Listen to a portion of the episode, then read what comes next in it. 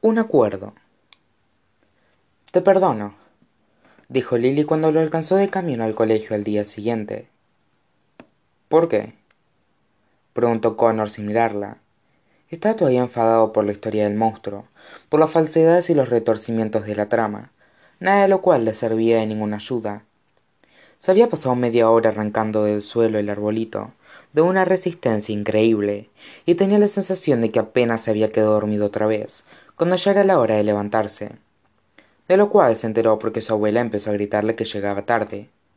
Ni siquiera le dejó despedirse de su madre quien le dijo había tenido una noche difícil y debía descansar lo cual le hizo sentirse culpable porque si su madre había tenido una noche difícil él tendría que haber estado allí para ayudarla no su abuela quien apenas lo dejó lavarse los dientes antes de ponerle una manzana en la mano y echarlo afuera te perdono por haberme metido en problemas imbécil dijo lili pero sin demasiada dureza en la voz. Fuiste tú la que te metiste en problemas repuso connor. Fuiste tú la que te tiraste a zully al suelo. Te perdono por haber mentido dijo lili llevaba los rizos de caniche sujetos concienzudamente con una diadema. Connor siguió caminando sin hacerle caso no vas a decir que tú también lo sientes le preguntó lili no dijo connor. Por qué no porque no lo siento. Connor. No lo siento dijo connor deteniéndose. Y además no te perdono. Se miraron desafiantes bajo el frío sol de la mañana. Ninguno quería ser el primero que desviara la mirada. Mi madre dice que tenemos que ser indulgentes contigo dijo lili por fin por todo lo que estás pasando. Y por un momento el sol pareció ocultarse detrás de las nubes. Por un momento connor sólo vio súbitas tormentas eléctricas que se aproximaban. Sintió que estaban a punto de explotar en el cielo y de atravesarle el cuerpo y de salirle por los puños. Por un momento sintió que podría agarrar todo el aire retorcerlo alrededor del cuerpo de lily y partirlo en dos connor dijo lily asustada. Tu madre no sabe nada de nada dijo él. Y tú tampoco echó a andar a toda prisa dejándola atrás.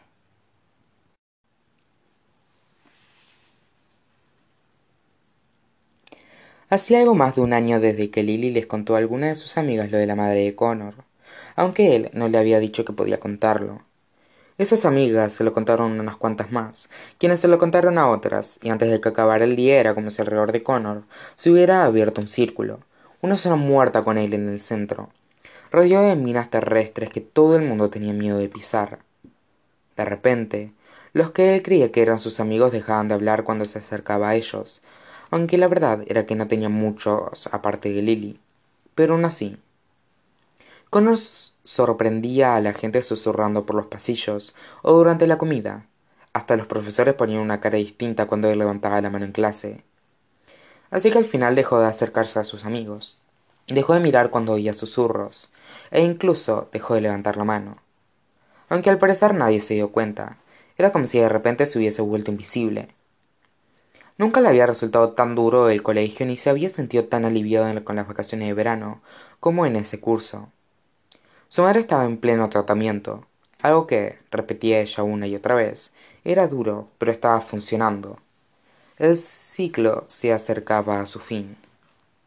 El plan era que ella lo terminaría. Un nuevo curso empezaría y podrían pasar página y comenzar de cero. Sólo que no había sido así. El tratamiento de su madre se había prolongado más de lo esperado. Un segundo ciclo y luego un tercero los profesores en el nuevo curso eran todavía peores porque sólo lo conocían por lo de su madre y no por el que era antes. Y sus compañeros lo trataban como si fuera él el enfermo sobre todo desde que harry y sus compinches se fijaron en él. Y ahora tenía a su abuela en casa y soñaba con árboles o quizá no fuera un sueño lo que sería todavía peor. Siguió caminando hacia el colegio sin que se le pasara el enfado le echaba la culpa a lily porque casi todo había sido culpa de ella o no le echaba la culpa a lily porque a quién culpar si no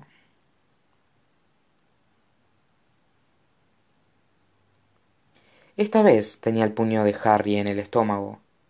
Connor se cayó al suelo se raspó la rodilla con el escalón de cemento y se hizo un agujero en los pantalones del uniforme. La peor era el agujero. Se le daba fatal coser qué patoso eres o'malley dijo sally riéndose detrás de él. Te caes todos los días.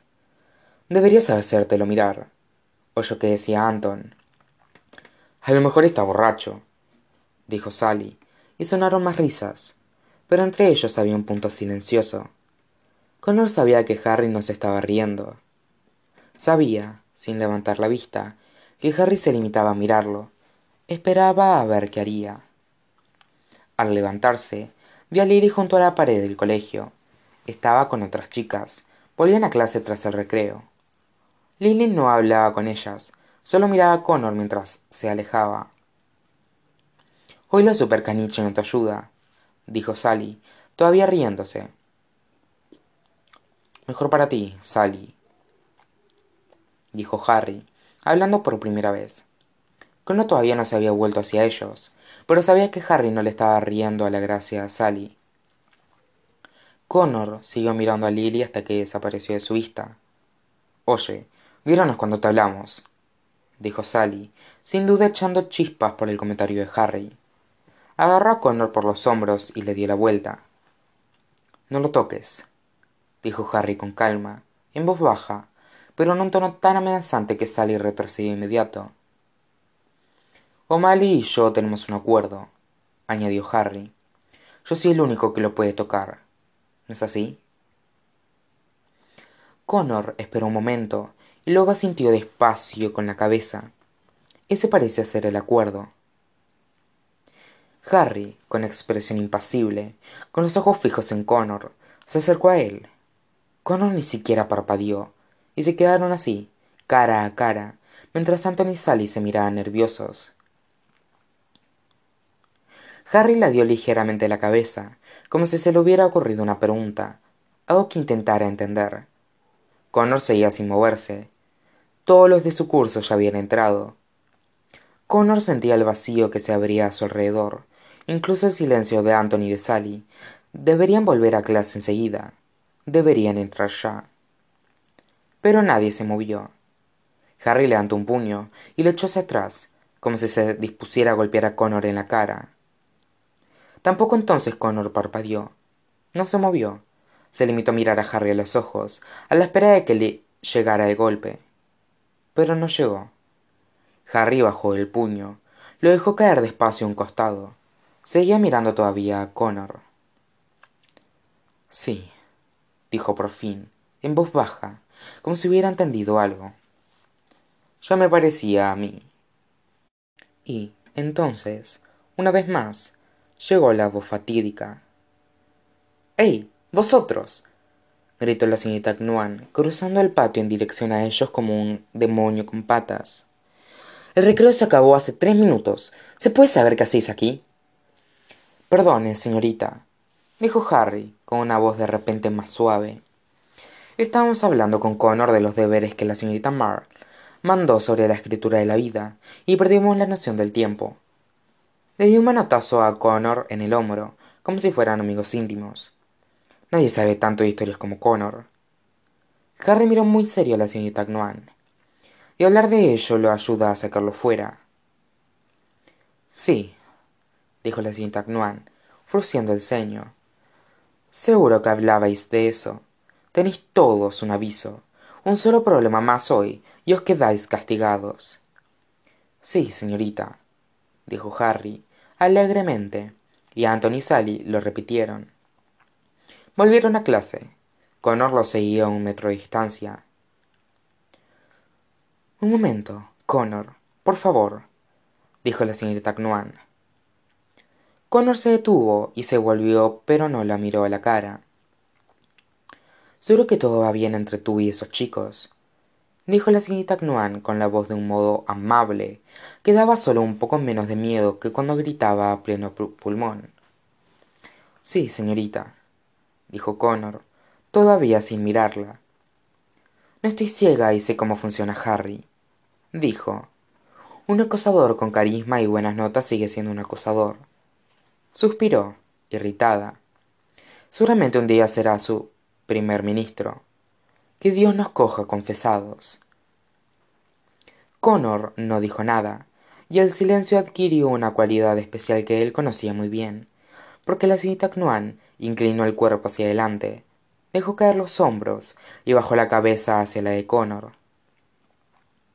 Sabía lo que venía ahora lo sabía y lo odiaba.